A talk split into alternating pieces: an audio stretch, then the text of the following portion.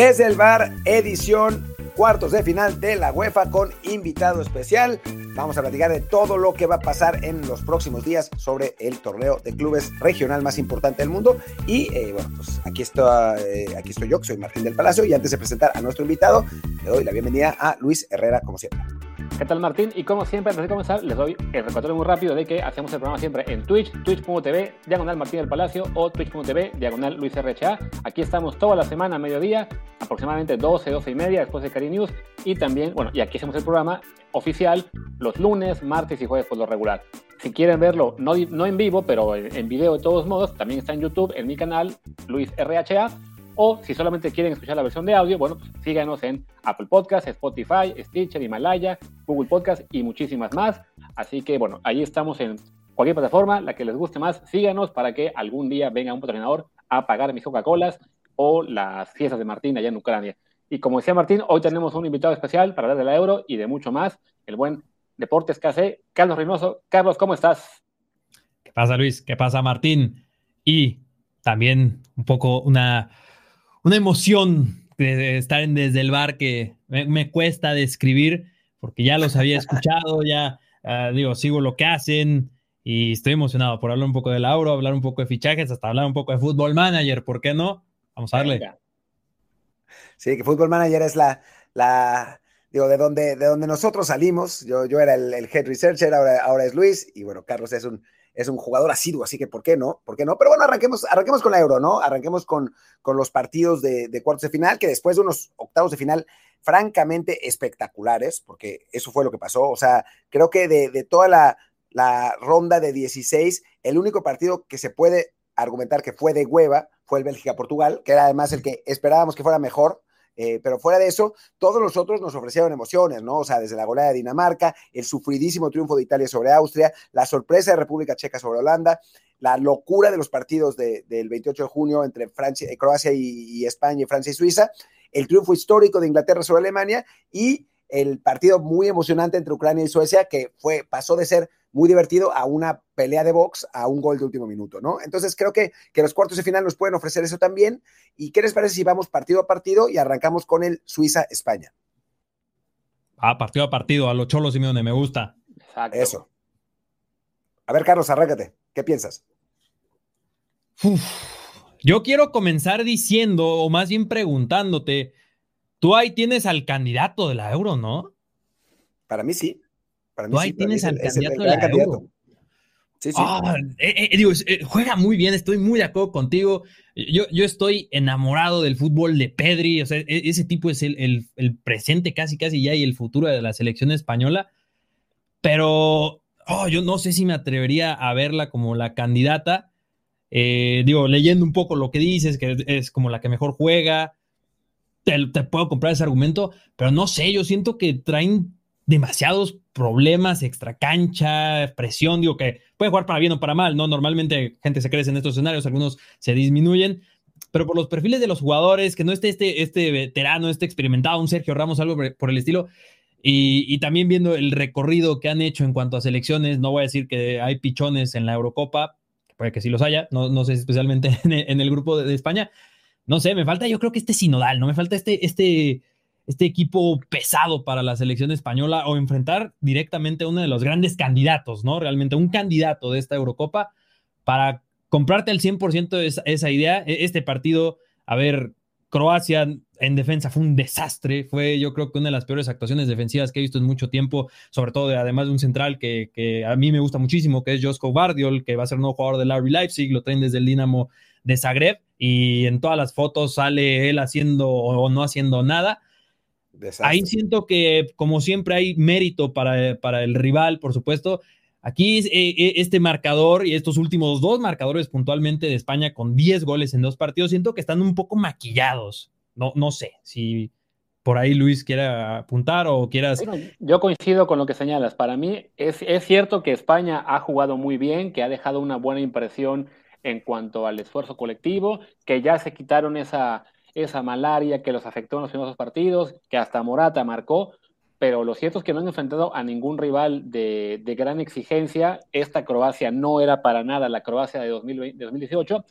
Y yo creo que los grandes equipos, eh, los, los que acaban siendo campeones en torneos como este, no siempre son los que mejores juegan, los que, juegan mejor los partidos, pero acaban imponiendo su mayor talento al final, ¿no? Y esta España, cuando ves el plantel, jugador por jugador, el 11, hombre por hombre, contra el de una Bélgica, contra, bueno, ya se fue Francia, evidentemente, ya quedó fuera, pero contra el de una Inglaterra, por ejemplo, también, mm, yo, yo la veo en desventaja, ¿no? Entonces, más allá de que ha jugado bastante bien, de que ya está marcando muchos goles y que le toca ahora un rival en apariencia asequible, para mí tampoco es el gran candidato, aunque sí, ante Suiza, definitivamente tendría que aprovechar el desastre francés para avanzar una ronda más. Eso que iba a decir, ¿no? O sea, más allá de si España es el gran candidato o no, y se ha enfrentado a algún gran sinodal, o sea, recordemos que esta, que esta España le ganó 6 a 0 a Alemania, ¿no? En, un partido De, la, de la Nations League. O sea, no, no, es que, no es como Italia que literalmente no ha enfrentado a nadie, ¿no? O sea, em, España sí ha jugado contra equipos más, más, más fuertes. Más allá de eso, para mí Suiza no, es, no va a ser rival, ¿no? O sea, esta Suiza, yo creo que Suiza es, está más cerca de ser el equipo que perdió 3-0 contra Italia que el equipo que empató a 3 contra Francia. O sea, para mí, o sea, creo que, el partido de, Francia fue muy particular, un, juego en el que Deschamps intentó, intentó inventar en el primer tiempo con una línea de tres medio absurda. En el segundo tiempo, Francia fue absolutamente arrollador hasta que se puso a cascarear y ya en el tiempo ese ya no pudo sacarse de encima de la, presión, pero creo que esa no es la realidad de Suiza, ¿no? Y creo que la realidad de Suiza es lo que se vio en la fase de grupos y, me, parece que España debería ganar con cierta comodidad. Digo, ya a estas alturas ya no se puede ganar goleando, ¿no? Pero con cierta comodidad. digo, eh, eh, estoy muy de acuerdo en el apunte de Suiza. O sea, por ejemplo, hablando de Suiza en los últimos vamos a decirlo, años a, poner como límite la última euro. Esta selección de Suiza ni siquiera es mejor que esa selección de Suiza de, de, la del último euro, de la última euro, en donde, por ejemplo, está en su mejor versión probablemente alguien como Sherdan Satsiri. Ahora mismo, esta, esta generación dorada, si le podemos llamar así a la selección suiza, ha envejecido mucho. Ahora también puedes decir que ha ganado mucha experiencia, a lo mejor es donde sale un poco aquí la casta, pero también estoy de acuerdo que, al final Francia como que quita un poco el pie del acelerador, aprovecha Suiza, da la, la voltereta en el envío anímico, al final inclusive un desgaste físico mucho más es mucho más desgastante estar yendo a buscar el gol del triunfo como lo estuvo haciendo Francia en los últimos minutos.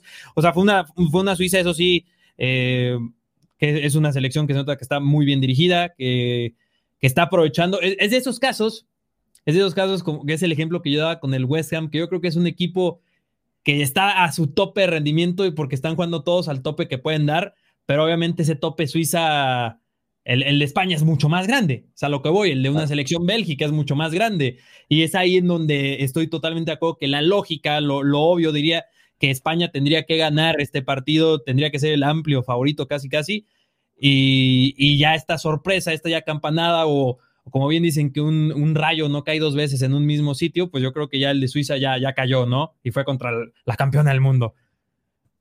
Exacto. Eh, bueno, ¿qué les parece entonces? Bueno, a ver, si quieren damos pronóstico del partido. Eh, yo creo que va a ganar España 3 a 1.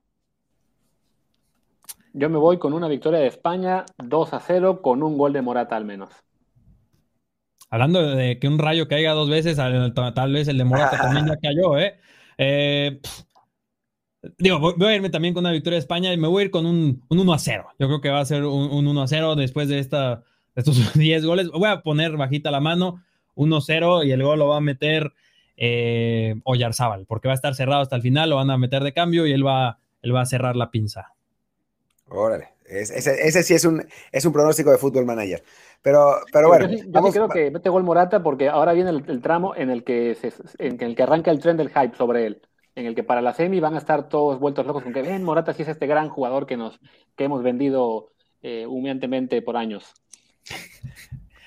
Como aficionado del Chelsea, yo sé quién es Morata, ¿eh?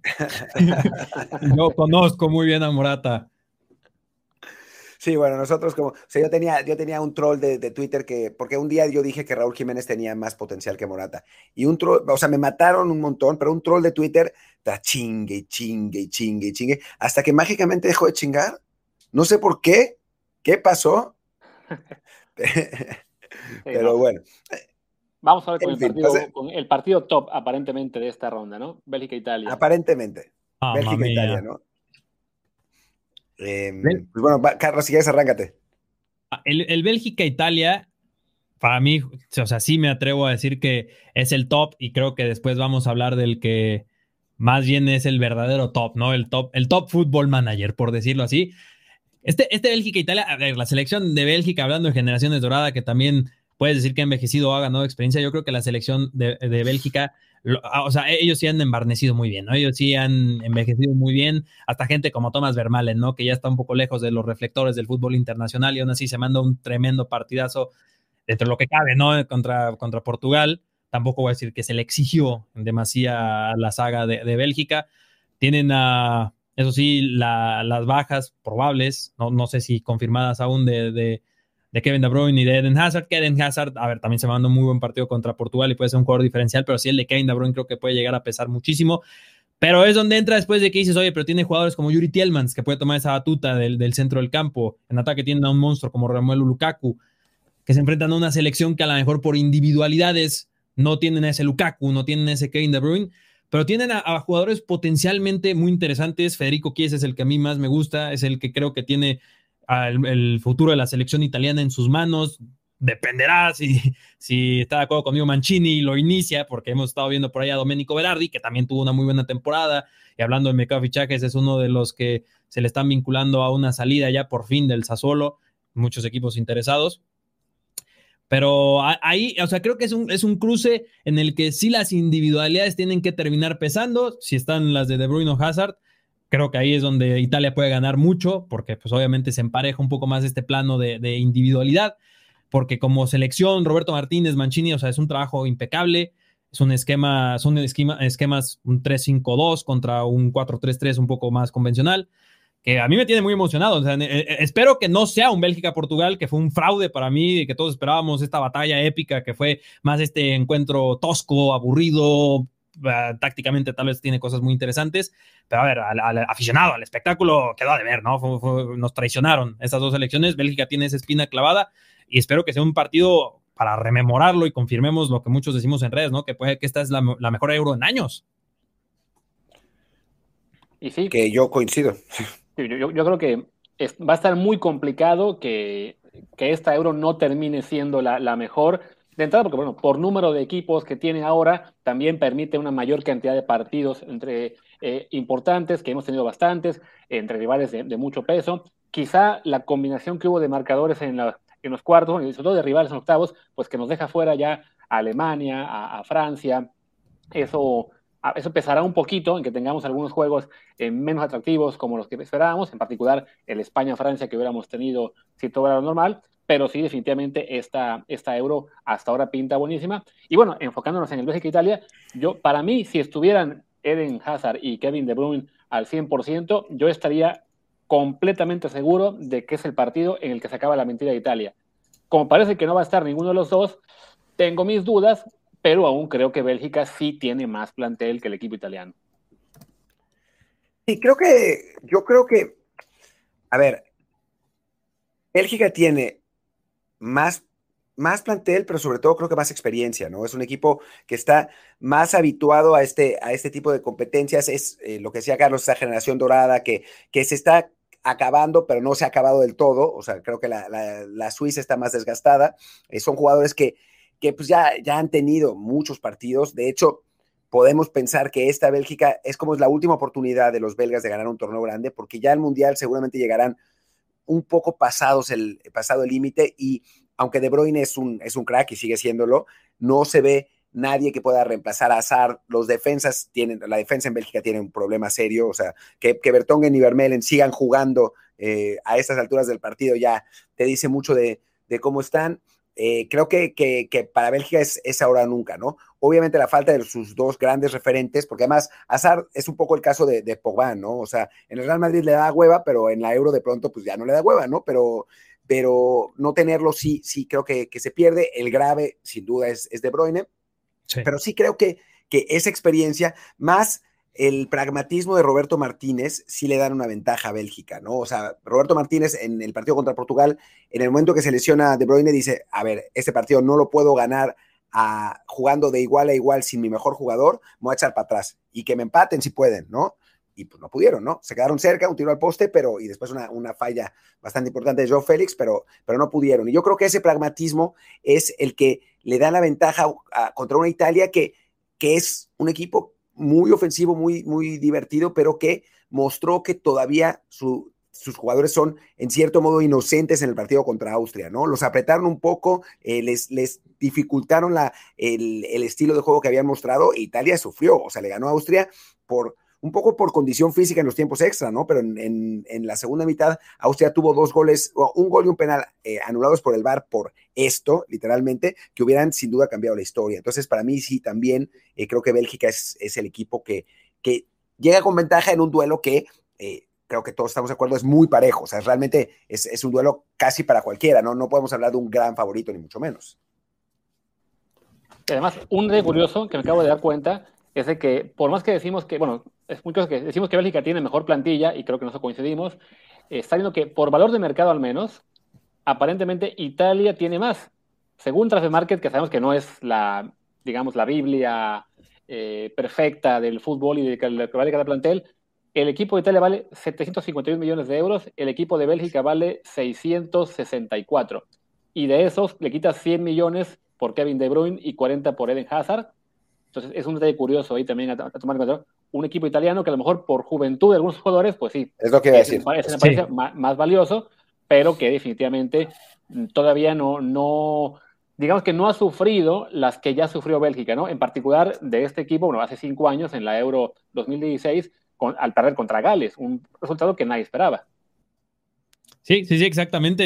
Eh, qué, qué, curioso, oye, ahorita que mencionas 40 millones en Hazard, ¿no? Lo, digo, Transfer Market hace estas evaluaciones, o sea, no, no son no es el valor que, ah, le pregunté al club, ¿no? Que muchos sí creen eso, de que en Transfer Market dice que cuesta esto, porque no, o sea, son una valoración que ellos hacen de acuerdo al contrato, la edad del equipo, el estado de forma, y digo, el, el, importante es ese que tienen abajito de por cuánto lo fichó el Real Madrid, que, que es este dato que comparte Christoph Terur, que, que, mucha gente como que se pelea, pero Christoph Terur, que hasta como dato, es, es, uno de los mejores amigos de Eden Hazard, o sea, creo que si alguien sabe del fichaje de Eden Hazard, es, es este periodista del, del, NHL, creo que se llama este, este periódico allá en Bélgica, que fueron tres, que fueron pa un pago de, de, en, en, tres plazas, ¿no? En, en, en, tres pagos, por decirlo así, ahorita me, me, me, se me cuatrapeó un poco la cabeza. En abonos chiquitos, en abonos chiquitos. Se, para se, me, se, me, se, me, cerebró, se me cerebró el daño, como diría Homero Simpson, eh, en el que al final son 160 millones de euros y que lo tengan ahora mismo en 40 va a ser una baja sensible, aún así, como bien comentaba Martín, o sea, no, no estará en su mejor momento, estará pasadito de peso, se lesionará cada rato, pero sigue siendo Eden Hazard, ¿no? Sigue siendo un jugador que te marca diferencia en los partidos importantes y qué partido más importante que enfrentarte a una selección italiana, que justamente esa evaluación de un poco más caro es que está plagado de promesas, mientras una, una es una generación a la que ya se le está esperando o ganas esta euro o Qatar va a estar muy complicado y ahora sí que va a ser una generación que se fue en blanco, mientras que es una italiana que vienen toda esta camada en defensa, tal vez no tanto, ahorita que mencionabas a Bertongen y a Vermalen, que sigue haciendo Bonucci Chiellini, no, no sé si, no sé si tampoco hay que elogiar mucho a Italia, pero digo, de ahí en adelante, repito, pues Chiesa, que es como el, este bastión del cambio italiano, ya otras piezas un poco no tan jóvenes, pero que sí se han incorporado con mucha potencia, como Chiro Immobile, como Lorenzo Insigne, este Spinazzola, que ha sido las grandes sorpresas de esta, de esta Euro, y típico que ya que, que, el Real Madrid, que el Paris Saint Germain ya andan preguntando por él. Pues este es un duelo 50-50, la verdad. O sea, con todo eso, mi conclusión llega, sigue, sigue siendo esa, 50-50. Pero a ver, ya que, ya que tenemos que, que comprometernos, pronósticos. Yo digo Bélgica 1-0. Yo me voy con Bélgica 2-0. Y ahora sí, me, ahora sí me voy a ir por la contraria, por la sorpresa. Yo voy a decir Italia. Voy a decir Italia y penales. Vámonos a penales. Vamos a penales, una Italia-Bélgica. O sea, yo sí, sí, quiero que sea una batalla campal, muerte. Un 0-0 por 120 minutos y en los penales por favor, todos no. marcan, ¿no? Y, y, en penales 11 a 10. O, o 11 a 10 y falla el portero. Exacto. Que, una cosa, ¿eh? Esto de que Bélgica es ahora o nunca, ahora nunca, perdón, tampoco, recuerda que el Mundial está apenas a un año de distancia. sí, es un año. Y, y el equipo belga no son tantos jugadores arriba de 30 años, ¿no? Evidentemente, el tema de la defensa, ahí sí es donde preocupa más, pero hablamos de que del equipo que está ahora mismo en la, en la Euro, o sea, son Vermeilen, Bertongen, Dries Mertens y Alex Bitzel los que podrían entrar, digamos, a este declive. De ahí afuera, los demás todavía llegan en, digamos, en su prime deportivo. el prime. Al mundial. A ver, ¿cuántos años tiene Alderweireld? Alderweireld tiene 32. 32. También, también. O sea, tienes la, la defensa entera, los tres, Alderweireld, Vermaelen y Bertongen, todos arriba de, de, 32 años. Después Witzel, que fue titular. Hazard, que por edad quizás no, pero, come on. Tiene 30 años. de forma. Él, todavía, o sea, estoy de acuerdo en que no está en su, en su mejor momento futbolístico, pero tampoco es para dar por sentado que va a seguir en curva hacia abajo. Claro, pero los que, quedan, los que quedan, perdón, son Courtois, que sí, top, lo que quieran, y así se va a quedar así. Munier, que ok. Tillemans, que está bien, es un buen jugador, pero tampoco es que digas, uy. Eh, después, Torgan Hazard, que, camán, o sea, es el hermano de Hazard, que ha andado bien, pero tampoco. Kevin De Bruyne, que sí, y Lukaku, que también, ¿no? Pero estamos hablando de que se, o sea, se le van los referentes, esencialmente, ¿no? Sí, o sea, por ejemplo. La, gran clave es qué harán con la central. O sea, ese es el, punto clave, ¿no? Son, tres jugadores ya veteranos, como mínimo alguno se debe caer por completo, quizá alguno se sostenga, y sí, faltaría ahí algún recambio generacional, porque además el cuarto central tiene 30 años, es Boyata. Boyata, sí, sí, sí. O, viene de Neyer, que a ver, de Neyer, van a decir, ¿quién, quién es Jason de Neyer? Muchos, ¿no? Que están escuchando esto y podrías decirle a Den Donker, que es este jugador de los Wolves, que puede jugar de, contención, que puede jugar de central. Pero eh, eso es lo que iba a decir. O sea, en la central es donde yo sí me preocuparía de que si no ganas algo con esta generación, más que si van a llegar o no, es que no hay un recambio. No hay, no hay un recambio ahora mismo para ninguno de estos tres. Adelante de una u otra forma. A ver, vienen talentos increíbles como Yagami Doku, como Yari Bercharen. O sea, adelante, pues Bélgica no está sufriendo, ¿no? si, no llega a estar Lukaku o algo así, ahora mismo no hay un punta como Lukaku en el mundo siquiera, solo jalan. Em, por eso en ese sentido yo sí, yo sí diría ese, este parece ser como el alarma de ahora o nunca, porque también va a ser una selección italiana que seguramente se va a crecer y va y este, esta selección pues muy joven que tiene muchísimo, tiene la ventaja que Alemania entra en una transición, eh, Países Bajos ya en transición como los últimos cuatro años, si no es que más. O sea, sí, es como ese Bélgica, vas. Porque luego también vienen selecciones como Dinamarca y la República Checa, ¿eh? Cuidado.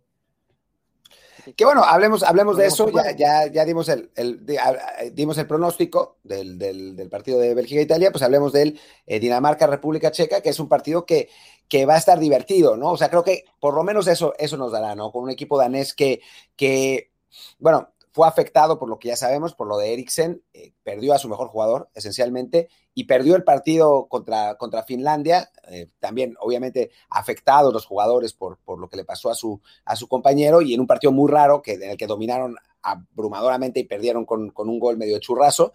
Em, y después, bueno, jugaron un muy buen partido contra Bélgica, la verdad, un muy buen primer tiempo, se les acabó el gas en el segundo y entró De Bruyne y definió el juego pero ya se veían las hechuras y fue la verdad un gusto que a final de cuentas los daneses lograran calificar porque era sin duda alguna uno de los eh, equipos más, eh, más fuertes de la Euro de ese segundo escalón. Y lo demostraron en, venciendo a Bélgica sin, perdón, venciendo, venciendo a Bélgica, estoy, le estoy regalando un triunfo un triunfo contra, contra Bélgica en el partido que perdieron, perdón, lo demostraron eh, venciendo a Gales 4-0 tranquilamente y ahora pues se enfrentan a una República Checa en el que salen como favoritos, ¿no? Unos checos que si algo son, son sólidos, ¿no? O sea, yo creo que el partido contra Holanda no eran mejores hasta la roja, después llegó la roja y cambió todo, eh, pero creo que, es un equipo que sabe a lo que juega, que es sólido, que tiene en, en, en Sik, en Kufal y en Suchek a tres muy buenos jugadores, pero que quizás no estén al nivel de eh, talento y de, de, juego que tienen, que tienen los daneses. Ahí es un análisis muy similar a la España-Suiza, ¿no? Digo, guardando las distancias de una España y Dinamarca, también es un, República Checa que siento que alcanzaron su pico contra ese Países Bajos, ¿no? Que llevan haciendo una euro fantástica, tienen un trabajo muy bueno, como ya has mencionado de estos jugadores. Yo, añadiría a Antonín Barak, que es un mediocampista que, que he estado siguiendo en la serie y también es un jugador que lo hace muy bien, o sea, es un tipo que quieres tener en tu equipo, o sea, es, de los que tienen que estar, yo lo llamo así, ¿no? Antonín Barak y 10 más. Eh, en la portería tienen a alguien muy sólido como Bachlik, eh, o sea, es, una es, un equipo, como dice, sólido, bien hecho, bien trabajado, pero enfrente creo que tienen a una Dinamarca que tiene este potencial, este star power, por decirlo así, que solo si nos vamos por nombres, creo que vamos a encontrar muchísimo más talento. Si bien ya no está Christian Eriksen en el medio campo, creo que para mí la gran figura de esta selección danesa es Mikkel Damsgaard, otro jugador de la Serie que, que, es brillante, 20 años y también ya está sonando para distintos equipos por lo que ha hecho, eh, cómo facilita el juego a sus compañeros, cómo es eh, este educto del centro del campo para, para el resto. O sea, es una selección de Dinamarca que yo, yo digo, hablando así como ya mojarse y cosas como esas, o sea, es para mí el gran caballo negro de esta Eurocopa. Es, eh, van, por esa, van por esa revancha copera. Lo, lo comentábamos la semana pasada, Martín y yo, en la, en la previa de los octavos de cómo tenía un camino para, para llegar bastante lejos. O sea, de entrada, un juego muy asequible ante Gales, y así fue, 4-0 en octavos de final. La posibilidad de sorpresa, pensábamos que serían ellos quienes podían sorprender a Países Bajos, al final lo acaba siendo República Checa, lo que le abre aún más el camino a los daneses de pensar en llegar por lo menos a semifinales contra una Inglaterra, que ya sería un duelo evidentemente mucho más difícil, pero sí, la, posibilidad de, dar la gran sorpresa, de hacer esta historia de película, literalmente de película, porque si llegan mínimo a la, si llegan a la final, van a acabar haciendo un, filme de Hollywood sobre esto, con todo lo que pasó con Eriksen y, el, drama que se dio ese día, y sobre todo, menos mal que, que, él salió con vida, más allá de que tenga esto consecuencias para su carrera posterior. Pero sí, e, esta Dinamarca, pues está también luchando por, por, repetir la historia del 92, ¿no? Este equipo que, nadie, que casi nadie esperaba, a lo mejor sí, algunos que lo han seguido un poco más ya lo veían venir como un rival más peligroso, pero, y bueno, y ahora en este juego coincido en que es favorito. Como soy, decir que de ambos equipos sé bastante menos, los he visto jugar mucho menos, pues me fui otra vez a lo que es valor de mercado y veo que Dinamarca, lejos de lo que eran Bélgica y, e Italia, este es un equipo que vale 311 millones de euros, menos 40 de, de Eriksen, por lo que ya comentamos.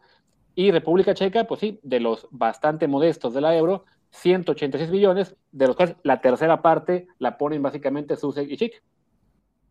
Sí, claro, que son, que son las, las dos estrellas. Lo que pasa es que República Checa está basado en ese Slavia de Praga que, ha impresionado tanto las últimas eh, dos temporadas en la, en la Europa League y es un equipo que, juega en, en, ese mismo tenor, ¿no? O sea, no es, no es que eh, su, digamos que su, su, su, poder no está tanto en las individualidades, sino en el, en el estilo de juego que tienen, en que los jugadores se conocen y en que son una, una unidad muy sólida. Ahora, como bien decía Carlos, a final de cuentas creo que, digo, no siempre pasa y, no pasó, por ejemplo, en 2004 cuando, cuando gana cuando gana Grecia la, la euro, una euro muy rara también, pero ya en esas instancias a final de cuentas el talento se suele imponer y creo que del lado de, Dinamarca hay, hay bastante más, ¿no? Que en el de que en la República Checa, digo, por más de, los, de los jugadores que había, que, mencionó, que mencionó Carlos, también eh, está Masopust, que, que dio un muy buen partido em, contra, contra Holanda, están los centrales, o sea, es un equipo sólido, pero ves, ves lo que, lo que hace Dinamarca y el, el, el corte de jugadores que tiene, la juventud, tiene a Hoiberg, que ha tenido una pinche euro espectacular. O sea, para mí, Dinamarca es el que tendría que salir como favorito, ¿no? Totalmente, totalmente. Yo, me atrevo a decir, no sé si están de acuerdo conmigo, pónganse a pensar en los centrales. Dinamarca tiene la mejor saga de esta euro. La mejor. Christensen, que tuvo temporada decente con el Chelsea. Kjaer, que en el Milan están por ponerle una estatua a Simon Kjaer y era un fichaje que que se temía un poco llegando el Sevilla, disminuyéndose, pero llega a ser todo un líder y además justamente eso es, es, una, es, una, personalidad muy carismática. Y, eh, dije Christensen y Yannick Vestergaard. Yannick Vestergaard, el hombre del Southampton, que también tuvo una muy buena temporada dentro de lo que cabe el Southampton, que fue de las peorcitas temporadas que ha tenido Ralph Hasenhuttel. O sea, para mí me pongo a ver, o sea, la, la selección inglesa, la central de Inglaterra, digo, tienen el central más caro del mundo, pero no me atreveré a decir que tienen a la mejor saga de esta euro la República Checa, España. España hasta cambió sus centrales, ¿no? En el partido contra Croacia. O sea, para mí esta este es la, al menos la mejor configurada, ¿no? Y en cuanto a nombres, pues de que vienen de muy buena temporada los tres. Sí, o sea, si uno ve los nombres, quizá Italia, ¿no? Pero bueno, pues es lo que hablábamos de la veteranía, ¿no? De, o sea, al final de cuentas, esta es la, es la misma central de 2010. Así que, que, que, bueno, pero, pero sí, sí, la verdad es que que, la, central de, Dinamarca es, es, muy buena y tienen a la gente adelante, eh, Dolberg, Bradwaite, que también para, para, resolver, ¿no? Es un equipo al que, salvo el partido inicial contra, contra Finlandia, no le ha costado convertir las oportunidades en goles y creo que, en ese sentido, pues, pues va, va, nos, va, nos va a seguir sorprendiendo para bien en, en Euro. ¿Les parece si, damos pronóstico? Venga, vamos a ello. Pues yo creo, yo creo que gana Dinamarca en un lindo partido 3 a 2. Uf. Yo, yo, me voy... Dale, dale. Ok, voy yo y yo creo que Dinamarca gana con más claridad 3 a 0. Yo también voy por un Dinamarca 2-0. Que me faltó hacer el apunte que esta euro también me gustaría que se recuerde y seguramente a muchos lo tienen en mente. Es como el, la euro de los carrileros, ¿sabes? De este esquema, tres centrales, los carriles, por ejemplo, en esta Dinamarca, Joaquín Maile, el jugador del Atalanta. También, ojo con este, este perfil de jugador ahí y los carrileros en general esta temporada en la euro. Qué locura ahí está también ya el tercer partido. Chequemos el último, que además parece más parejo. Ya que, ya que hice el apunte de valores de mercado en dos de los juegos, me regresé a buscar los de España-Suiza. Ahí sí, una disparidad importante. España, en teoría, el segundo equipo con mayor valor de mercado, 915 millones de euros contra una Suiza de 288. Se viene ahora señalar el cuarto partido, la mayor disparidad que hay, con una Ucrania, que es el segundo equipo de los que sobreviven digamos, más modesto, con 197 millones de euros de valor, contra Inglaterra, que, cuya plantilla tiene supuestamente 1.260 millones de euros de valor de mercado. Ya, bueno. Pues sí. También hay que pensar que Transfer Market, o sea, valúa a los jugadores, o sea, estamos con el valor de mercado, que no necesariamente es, como hablando en términos de Football Manager, el current ability, ¿no? O sea, el valor de mercado también tiene que ver en la liga en la que juegan, ¿no? O sea, cuando, cuando un jugador salta de, la Liga MX a una liga europea, su valor pasa de 2 a 10 millones, ¿no? por, dar un ejemplo. Eh, entonces, sí, sí, también eso creo que tiene que ver. Sí, dicho esto, ¿Crees necesario que discutir este partido por 10 minutos o nos saltamos directo al pronóstico? no, discutámoslo por dos. ¿Qué les parece? Venga, Carlos, te, cedo mis 30 segundos. A ver, si, si, Inglaterra no gana, yo, yo me lanzo de un segundo piso, de un tercer piso. este, este es el partido, que es una, una, Ucrania muy bonita y yo quiero mucho a Andriy Shevchenko, pero si Inglaterra no gana, o sea, si Inglaterra no llega a la final, va a haber problemas. Va a haber problemas con Gareth Southgate y los ingleses, porque este es tal vez la selección en cuanto a nombres. Transfer Market lo, lo confirma. Sí, bueno, o sea, creo que, creo que estamos de acuerdo en que Inglaterra tiene todo a favor, salvo solo por este partido a la localía, ¿no? Que el partido se juega en Roma, no se juega en Wembley. Fuera de eso va a seguir siendo local hasta, hasta la final.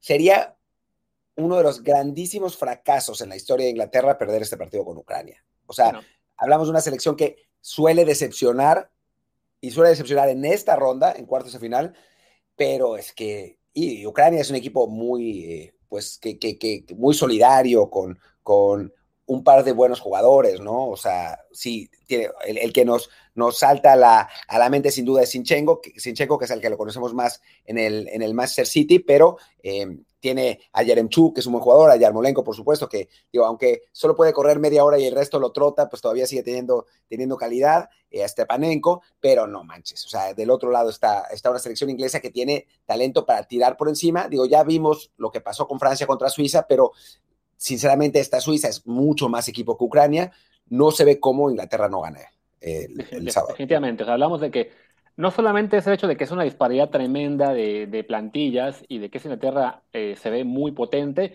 es que ya hubo suficientes avisos en esta euro como para que Inglaterra se confíe, ¿no? O sea, sí, el problema de que sea el único partido que no jueguen en casa, que eso de algún modo pueda generar una, dinámica distinta, pero hablamos de que no solamente acaban de ser testigos de cómo Francia fue eliminada por Suiza, también vieron cómo Italia sufrió muchísimo ante Austria, cómo en la fase de grupos Hungría, perdón, Alemania estuvo a punto de quedar fuera en casa ante Hungría y ellos mismos en la fase de grupos que no pasaron del empate con Escocia, ¿no? Entonces creo que ya ha habido más que suficientes llamadas de atención para que ya en esos partidos los equipos más potentes se estén con las pilas bien puestas al principio y si es así, Creo que Inglaterra va a ganar este juego. No sé si 5-0, pero con claridad. Yo creo que la clave está porque, a ver, el plan de Garrett Southgate, a muchos no les gusta Southgate, pero creo que es un, un plan que tiene clarísimo. Digo, aquí sobre el plan es que tendría que estar Jack Grealish. O sea, yo creo que ahí está el punto fino y clave. O sea, Jack Grealish es un jugador distinto, diferencial. O sea, tiene que estar Jack Grealish sobre este plan de Garrett Southgate. Alguno me podría argumentar que también Jadon Sancho, pero no, el Jack Grealish es el que ya demostró, Sancho es el que pues no ha tenido oportunidad por una u otra razón, ya mejor que se concentre en su llegada al Manchester United. Pero sí, o sea, Jack Grealish es el que creo que tiene que emparejar en, ese ataque, sacrificar a Raheem Sterling tal vez sonaría para muchos algo que no va a ocurrir, probablemente el sacrificio realmente es Bukayo Saka. Eh, o sea, tiene que ser Jack Grealish, o sea, no, no sé cómo tiene que hacer Southgate, es, repito, es probablemente por Saka, pero Jack Grealish tiene que estar. Si, si está Jack Grealish, yo creo que esta Inglaterra sí es candidata en serio para ganar esta Eurocopa. Sin Jack Grealish, no lo tengo tan, tan claro y veo más fácil esta pecho friada que tanto se le conoce a los ingleses, ¿no? Con Inglaterra todo se puede, todo se puede con la selección inglesa. Pero por, eso enfatizar en, si no ganas con Jack Grealish, con Jadon Sancho, con Phil Foden, con Mason Mount, Estás hablando de puros suplentes, de, todos los que estuvieron en la banca en el partido. Imagina, imagina eso, o sea, si, no ganas teniendo esa banca, yo, me voy de la vida, ¿no? O sea, como, como mexicano dices, oye, oye, ya quisiera tener a uno de estos en, mi selección. Hablando de eso, ya salió la lista de la selección mexicana. Ahorita ya, antes de cerrar, terminamos con la Euro y analizamos la lista de la selección que va a Copa Oro. Me hubiera gustado ver más la de Olímpicos para ver quién era el otro refuerzo, pero pues no, salió la de Copa Oro.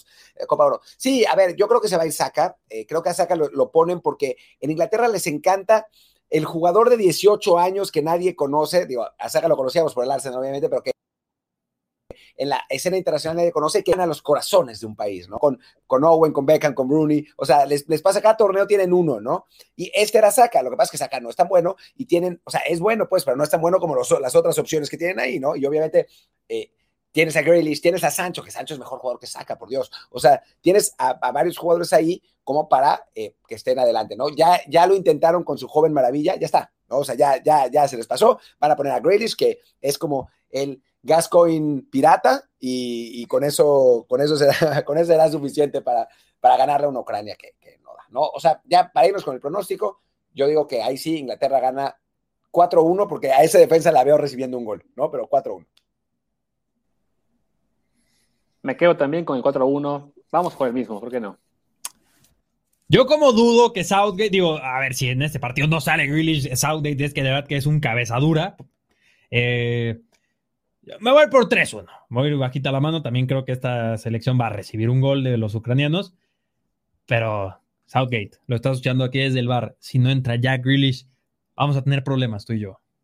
A ver, tranquilo, si no entra de inicio, el primer tiempo va a ser un 0-0 horroroso y va, o sea, ok, ya que entre al, carajo, como pasó contra Alemania. Así que, creo que, que, a final de cuentas se van a imponer los ingleses. Así que bueno. si eh, Inglaterra ya fue capaz de ganarle a Alemania, ya sería el como que ahora venga la, la pechofriada, ¿no? ya, hicieron lo más complicado, no solo este torneo, bueno, para ellos, lo históricamente difícil para ellos, que ahora no puedan, en teoría, con lo que serían Ucrania, Dinamarca y ya sea Bélgica, España o Italia, sería para, sobre todo que se jugaría en casa, ya para matarlos.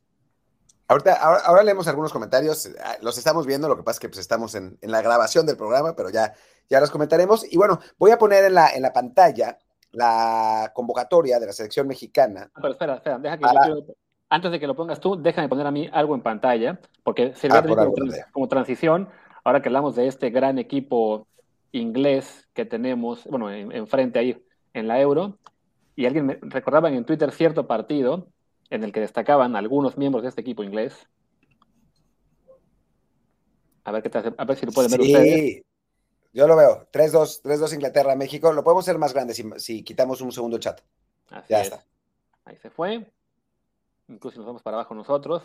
Se ve aún más grande. Ahí estamos. Solo para que recordemos un poco. Bueno, Déjame quitar, Déjame quitar el caption de, Casa de Deportes. Ya está. Ah, ya lo quitaste. Ya, ya, está. Chinga. Lo que fue ese partido del Mundial Sub-17, Inglaterra 3, con goles de quiénes son, que yo no veo, estoy muy ciego. Es Ryan Brewster. Phil Foden. Que mascaron la historia del Sheffield United y no anotó un solo gol esta temporada. Phil Foden y Jadon Sancho. ¿Y, de México? Eh, Dieguito Laines. Nuestro, nuestro Diego, nuestro Diego. Sí, Sí, la verdad es que estaría bueno saber cuáles fueron las alineaciones de los dos equipos, ¿no? Eh, esa, selección inglesa sub-17 era espectacular, después se pasaron al sub-20 y también ganaron, o sea, igual de, igual de espectacular, así que, que bueno, es una generación inglesa que ya sabemos que tiene una, una calidad indiscutible, ¿no? Y de nosotros creo que de esa generación, de ese sub-17 solo queda Laines, eh, según, según recuerdo, solo queda Laines, digamos, en hay, otros que siguen jugando, ¿no? Pero solo queda en el alto nivel mexicano. Sí, justo voy, a poner, la ficha de ese partido. A ver, venga. De aquel Mundial Sub-17, ahora, se carga. Ahí están las alineaciones, a ver si entra todo en la pantalla. Ahí está. Ahí lo pueden ver, ¿no? Sí. bueno, Mark que, es, jugador del Chelsea, estuvo cedido en el Swansea esta temporada, tuvo una muy buena temporada. De ahí en más me atrevería a decir que Tampoco es que sea una, locura, ¿no? Esta selección. Hudson Odoy, que está por ahí. Ahí está Carlos Hudson Odoy, sí, también jugador del Chelsea, uno de los que más ganan en el Chelsea y no sé si sea de, los que tendrían que ganar más. Y en México, el que a mí, el que a mí me brinca es Laines, de ahí en más estoy algo perdido, la verdad. está de la Rosa. Roberto, de la Rosa. Empiezan a destacar y los demás. él, está en la tele, ¿no? los demás de ese equipo, creo que no hay ni uno solo que esté en primera división. además, bueno, viendo lo que. Olivas, ¿no? ¿Es el de Chivas? Olivas no, no es de Chivas, ahora tengo. Ah, sí. Es de, es de Chivas, sí, sí, sí, perdón. Okay, sí, es de Chivas, pero tapatío, no ahora está tapatío. Figura de Chivas, de tapatío. Sí, pero es el que debutó este año. Estuvo este año ya jugando el más. El que debutó este año, sí, ese, ese, ese, ese. Sí, sí. Eh, que entró, entró un cacho con, Sepúlveda, ¿no? Que cerró la temporada con él de titular. acá me voy a mover para que también puedan ver las bancas. A ver. ahí está. César Huerta por lado de México. Smith Rowe, ¿no? Y Ceseñón. Emil Smith Rowe, Steven Ceseñón. Uf, qué, pito esta selección sub-17. Y de México, no sé si el 6 ese es Marcel Ruiz, puede ser.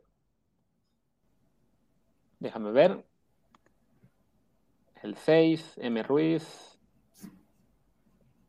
Sí, no, es, Marco Antonio Ruiz. Actualmente un jugador importante para el Tampico Madero.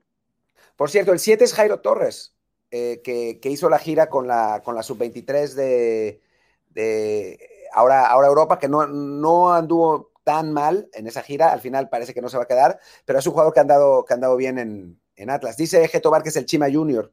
Em, sí, Alexis, ah, claro, Alexis Gutiérrez de Cruz Azul, que ese, es el, 8, que los aficionados de Cruz Azul se quejan amargamente que no lo ponen a jugar.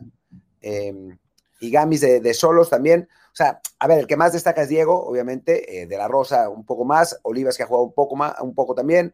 Eh, pero sí, o sea, obviamente los que han triunfado de Inglaterra han triunfado a mucho mayor nivel. Como era de esperarse también, si nos ganaron bueno, e-, ese, Mundial Sub-17, que es el Mundial de India en 2017, lo gana Inglaterra, ese partido que vimos contra México era de fase de grupos, después ellos sufren en octavos de final, empatan con Japón a cero, y de ahí se, lo ganan en penales, y ojo que, pues parte de ese Japón quizá ahora esté en la Olímpica, ya, después, ya, no nos vamos a, poner a comparar japoneses. Ya, ya después Inglaterra le mete 4-1 a Estados Unidos en cuartos de final, 3-1 a Brasil y 5 a 2 a España, mientras que México en aquel mundial quedó eliminado en octavos por Irán 2 a 1. Entonces, sí, era básicamente que...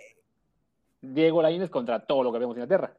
Es lo que iba a decir, que ese mundial fue Diego Lainez contra el mundo, ¿no? O sea, se notaba la enorme diferencia de Lainez eh, contra, contra el resto de sus, de sus compañeros y eso que, bueno, pues algunos han, han llegado. Pero bueno, ¿qué les parece si ponemos la lista? La famosa lista de la selección. Ahora sí, déjame cerrar esta compartida de pantalla. Y vamos a abrir otra compartida de pantalla aquí.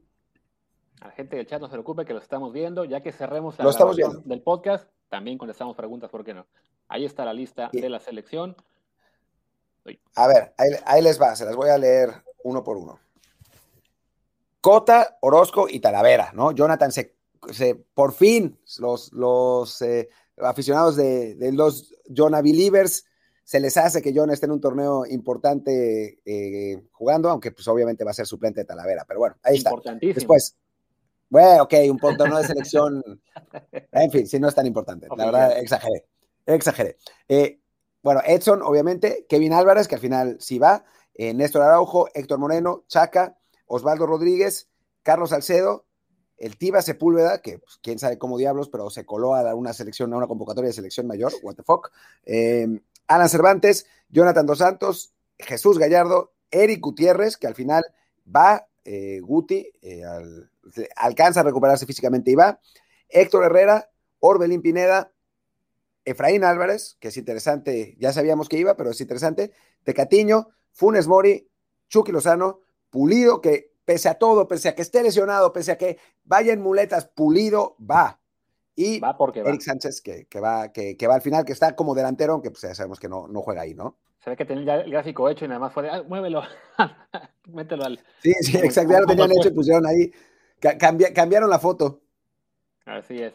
Bueno, es, raro porque igual estaba en el guardia guardado, que él habría estado, pues mucho. Yo me imagino que entre Jonathan Dos Santos y Gallardo, algo por el estilo, en la ubicación, quién sabe por qué no simplemente metieron ahí a Eric Sánchez, o quizá para que quede claro, este es el que entra al final, que quede claro. Sí. Pero bueno, es pues la selección mexicana, a diferencia de Estados Unidos, pues manda lo mejor que tiene una vez que descartas al equipo olímpico, ¿no? Sí, totalmente. Oye, digo, creo que aquí sorpresas no hay, pero este tema que ha sido tan discutido, no tan discutido, diría yo, en ese tono, ¿qué, mensaje manda que vaya pulido, no? O sea, ¿qué, qué mensaje? O sea, pulido podría haber perdido una pierna e iba sobre Chicharito. O sea, eh, creo que ahí sí hay un mensaje. Eh, sí, creo que ese es un mensaje y es un mensaje fuerte. Yo no entiendo entonces para qué Tata Martino lo puso en la lista esa de 60, digo, en la lista de 60, ¿no? Pero ya, ¿para qué lo pones? Nada más el tema. Sí, sí, sí. yo, yo me tuve que bajar por, por, por cuestiones de, O sea, Twitch me contrató y no, no puedo jugar en, selecciones nacionales, pero, pero no.